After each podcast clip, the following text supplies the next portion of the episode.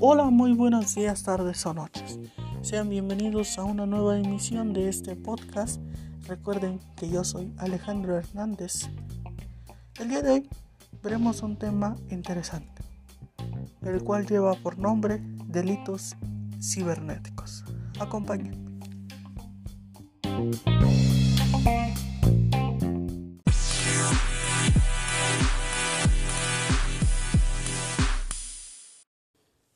Bueno, pues bienvenidos nuevamente. Como ya se les indiqué, el día de hoy hablaremos de delitos cibernéticos. En México, en el fuero federal, esto es, en el Código Penal Federal, se han tipificado conductas que constituyen delitos informáticos. Lo mismo sucede en el fuero común. Algunos códigos de las entidades federativas tipifican ciertos delitos informáticos. Lo cierto es que se requiere de una homologación en la legislación mexicana a tratándose de delitos informáticos, ya que como se expone, no todos los delitos informáticos están previstos en el Código Penal Federal ni los códigos penales locales tipifican los mismos delitos informáticos. Algunos de los delitos tipificados en México en los cuales se emplean los sistemas informáticos, electrónicos, Internet, computadoras, programas informáticos como medio o como fin, se encuentran la revelación de secretos, el acceso ilícito a sistemas y equipos informáticos, el acoso sexual, el engaño telefónico, la extorsión telefónica, la falsificación de títulos, la pornografía, suplantación de identidades, entre otros. Otros delitos en cuya comisión se emplean las tecnologías de la información y la comunicación son el delito de fraude, robo y el delito equiparado al fraude entre ellos.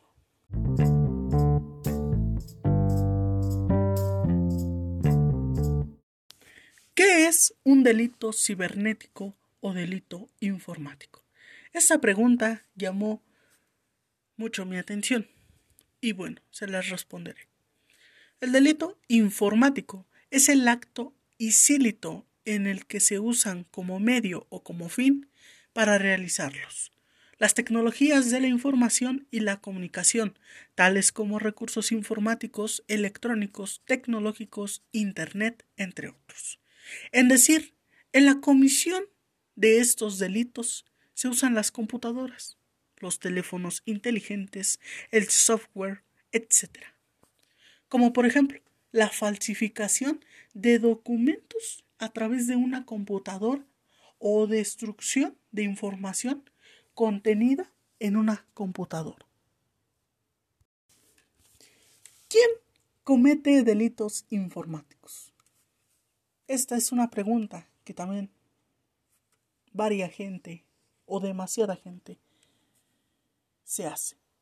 Bueno, pues según el Código Penal para el Estado de Sinaloa, dispone que comete delito informático la persona que dolosamente y sin derecho, como por ejemplo, use o entra a una base de datos, sistema de computadoras o red de computadoras con el propósito de dañar, ejecutar o alterar un esquema, con el fin de defraudar, obtener dinero, bienes o información.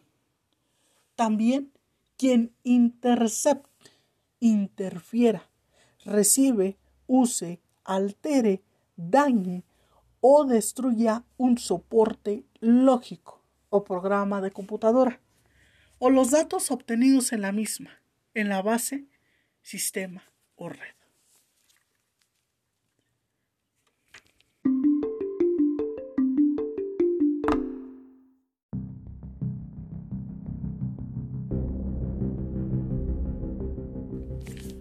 Bueno, pues creo que ya, ya quedó un poquito más claro qué es los delitos cibernéticos. Eh, les voy a dar unos ejemplos sobre estos delitos cibernéticos, eh, que según el Código Penal Federal indica que son delitos. Que, bueno, que estos son ordenamientos jurídicos de otros países. O sea, tienen relación en la tipificación. Pero bueno. Acoso sexual. Ese es el primero. Bueno, eh, el acoso sexual se da mucho en redes sociales.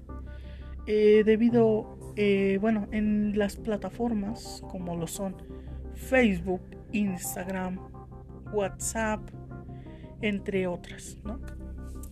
Y bueno, ¿cómo llega a suceder eso? Pues bueno, es cuando una persona llega a indicarle a la otra persona, a la víctima, digamos,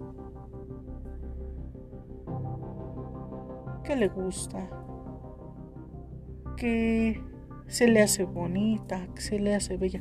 En ejemplo de una mujer, porque también puede suceder en hombres, que también le pueden decir a los hombres, no, pues que me gusta, así así. Pero aquí puede, puede haber grandes, grandes datos, ¿eh? ¿Por qué?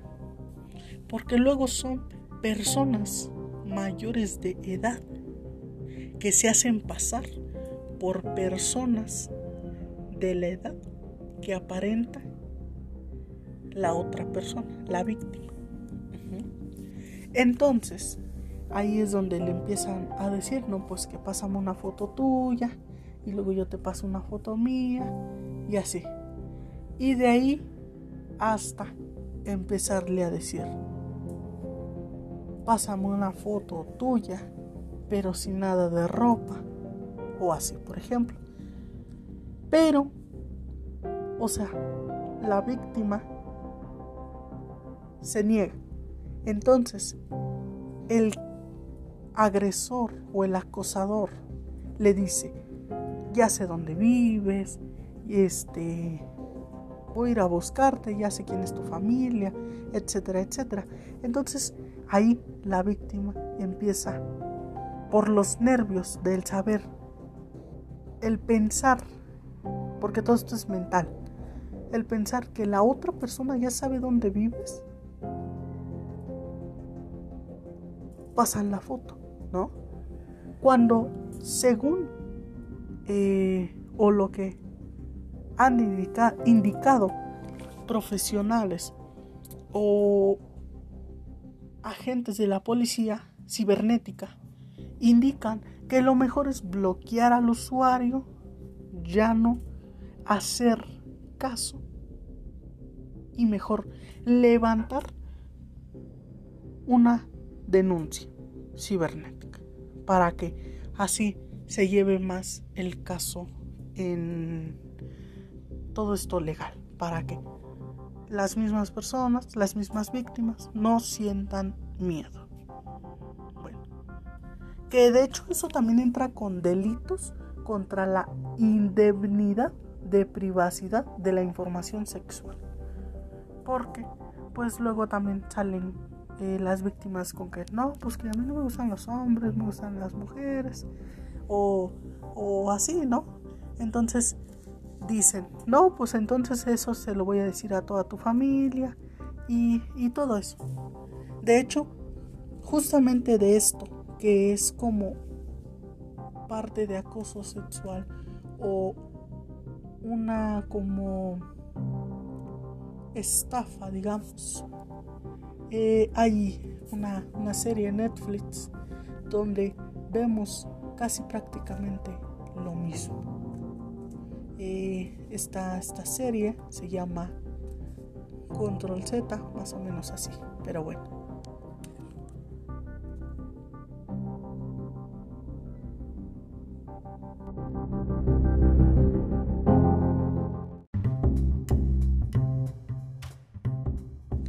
Bueno, pues ahora hablaremos del engaño o estafa telefónica. Esto es muy usado, muy usado debido a que la persona, eh, el delincuente, por así decirlo, que son profesionales, ¿eh? no lo hace cualquiera, ¿ok? Porque ellos ya están armados de valor, ¿ok? Entonces, el engaño telefónico puede llegar a suceder de varios tipos. Eh, por ejemplo, de supuestos secuestros, que eso muchas personas, hay muchos testimonios que indican que eso se usa mucho y que de hecho eso ya hay reportajes donde nos indican que todo eso viene de las cárceles. Ajá.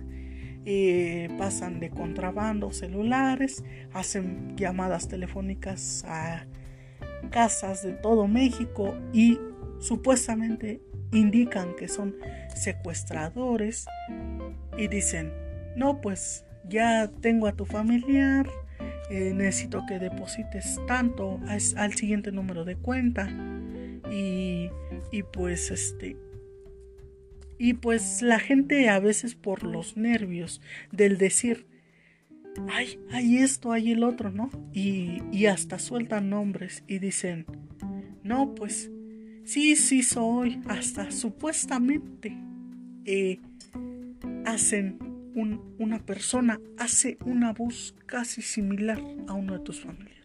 Pero bueno, también hay, hay testimonios donde les, caen, les han caído en la trampa.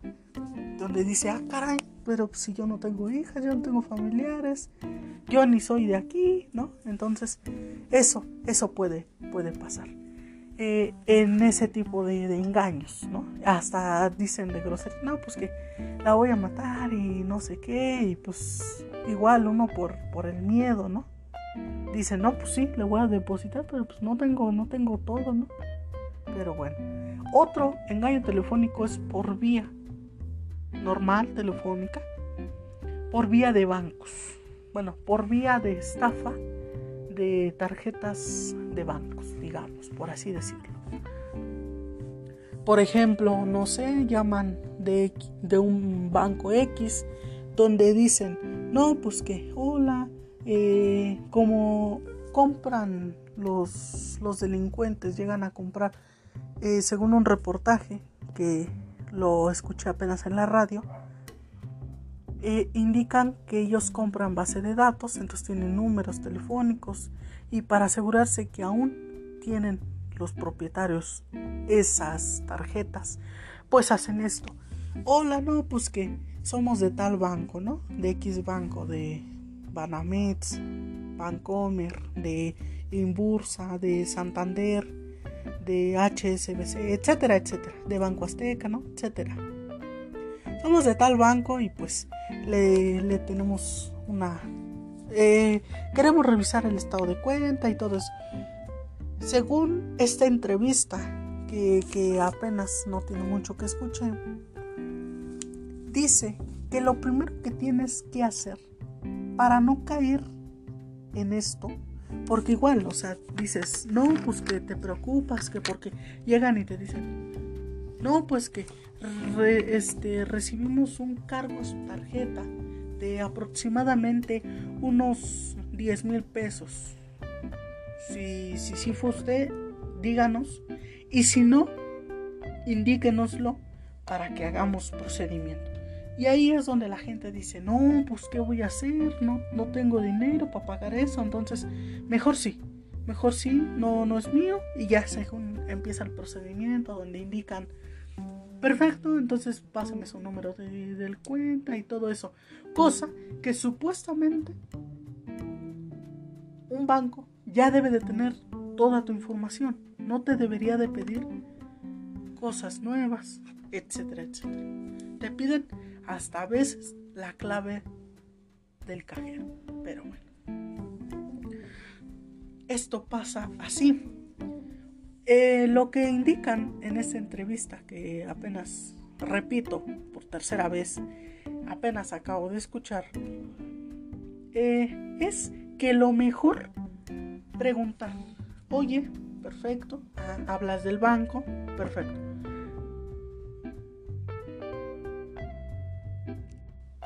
Bueno, pues como lo indicamos, ¿no? Eh, hablas, hablas del banco, perfecto. Le preguntas, pásame tu nombre, un correo telefónico, oye, un correo telefónico, un correo electrónico y un número telefónico en el cual yo me pueda comunicar contigo si la llamada se corta. O sea, hay que, hay que pensar, ¿no? Digamos. Entonces, cuando la supuesta persona del banco, porque aún no sabemos si sí es o no es del banco, eh, le debes de decir, perfecto, y cuelgas la llamada. Ahora, tú vas, tú marcas el número de tu banco, del banco en donde ellos te llamaron, y tú dices, no, pues que hace apenas aproximadamente 5 minutos me marcó una persona indicándome eh, tal y tal y tal y tal cosa, ¿no? Que, que íbamos a rechazar el pago y que, ajá, entonces, si sí es así, ellos te dirán, a ver, díganos el nombre de la persona que lo atendió. Que eso es algo rutinario, ¿eh? Que una persona se presente, hola, buenas tardes, días, noches, mi nombre es tal y soy de tal banco, ¿no? Entonces, usted debe de indicar el nombre de la, de la persona del cual le llamó, ¿no? Entonces, eh, ahí usted debería, entonces ahí le deberían de dar respuesta. No, pues que sí, sí es de, sí es nuestro trabajador, efectivamente, se le hizo un cargo a su tarjeta, etcétera, etcétera. Pero ahí ya ellos se comunican, ahí ya ellos te mandarán vía telefónicamente al departamento que corresponde y ya no será necesario volver a marcarle a la persona que ya te había hablado. No, ya no. Ahora, si te dicen, no, pues ¿qué cree? Que qué bueno que colgó la llamada. Esperemos si no le haya dado ningún dato porque no trabaja con nosotros. ¿no? Entonces, ya hay mucha muchas personas que laboran o trabajan de esta manera. Delincuentes. ¿eh? Ellos no son delincuentes de armas blancas, no. Pero bueno, em, hay, hay, otro tipo.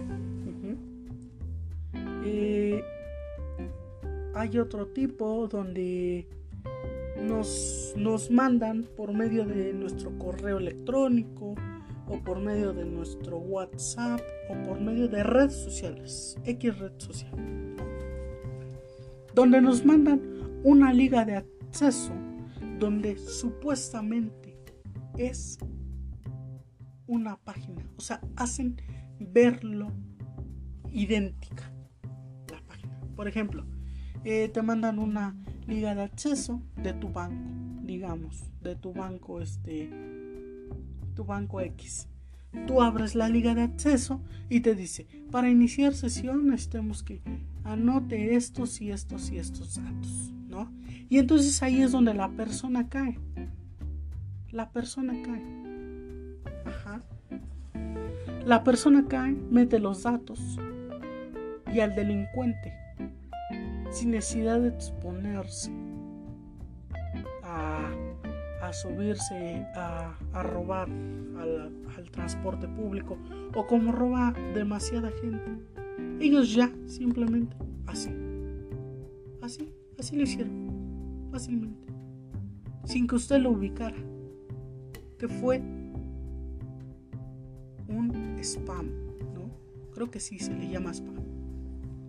Entonces, usted ya, ya dio sus, sus datos. Ya ya, ya fue víctima, víctima de un delincuente profesional. Pero bueno, vamos también a hablar de la falsificación de títulos o documentos crediticios. el, el delito de falsificación de títulos o documentos crediticios consiste en el hecho de que una persona produzca, imprima, enajene, contribuya, altere o falsifique vales de papel o dispositivos electrónicos en forma de tarjeta plástica emitidos por personas morales utilizados para canjear bienes y servicios. Eh, también eh, la alteración o manipulación de medios de identificación electrónica. El delito de alteración o manipulación de medios de identificación electrónica consiste en el hecho de que una persona altere o manipule un mecanismo o sistema de identificación. Hecho de que una persona, de identificación electrónico, magnético o electromagnético, computacional o, ahora sí, telemático, de tarjetas de crédito, de débito, de títulos de, de títulos, perdón, de vales u otros documentos utilizados para el pago de bienes y servicios o para disposición de efectivo, de tal modo que arroje uno o más resultados falsos. Eh, pues bueno, creo que son algunos, ¿no? Eh, también hay otro, hay otro que es igual por medio de spam, eh, en el cual te piden de X cosa, no sé, del gobierno, digamos, porque hoy en día ya también hay hay así, ¿eh? ya hay páginas de, gobierno que según te pitos, eh, te pide dónde vives esto, el otro, aquello. ¿Para qué? Te pide esta foto de tu INE sin saber que estás siendo víctima. Donde te dicen, hasta, unas, hasta una foto tuya te piden.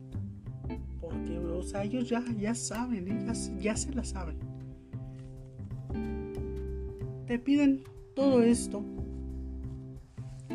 porque supuestamente eh, es un censo, según es un censo rutinario sobre, no sé, luego, luego engaña, ¿no? Que siguiendo este formulario le vamos a dar una despensa o, o tendrá un descuento para esto, para el otro, para aquello, le vamos a dar unos vales o usted ha ha sido premiado en esto, en otro, en aquello, ¿no? Entonces necesitamos pues su, su información para mandárselo a su hogar. Pero bueno, esto, esto es para que te extorsionen, digamos, o con estos mismos datos, ellos por medio de páginas de internet, eh, para préstamos, para pagos, para para muchas, muchas cosas. Registran. Te registran como si fueras tú. ¿No? Con un lucro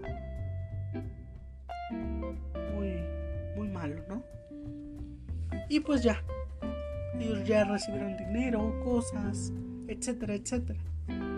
Y pues mientras tú, como ya metieron todos tus datos, pues a ti ya te llegan que no, que pues ya pagues, que a qué horas, que no. Entonces, así es como uno se da cuenta. Ya demasiado tarde. ya demasiado tarde. Pero bueno, desafortunadamente, eh, no solo en México, sino en muchas partes del mundo, se vive este tipo de delitos, ¿no? Que repito, este tipo de delitos no lo hace cualquiera. Las hacen personas profesionales. Personas que, que saben lo que hacen. Pero bueno, que, que, que feo, ¿no? Y, y, pues el gobierno trata, trata de, de hacer, trata por medio de la policía cibernética, trata de, de evitar o de acabar con este tipo de delito. Pero bueno, no, no ha tenido éxito. Se conoce que esto se hace eh, según nos indican eh, las páginas web, que esto es desde 1999. Bueno, más allá de 1999, porque hasta 1999 en el artículo 14 constitucional de la Constitución Política de los Estados Unidos Mexicanos, hasta ese día, hasta esa fecha de 1999, pusieron que era un delito, pusieron los ciberdelitos, todo eso. Cuando ya muchas personas ya han sido de la delincuencia. Y hasta la fecha se sigue dando, se sigue dando. Y hay, hay un análisis donde nos indican que en este tiempo de pandemia, en, este en este tiempo de la pandemia de, de COVID-19, han incrementado por lo menos un 35%. Han incrementado este tipo de delitos. Pero bueno.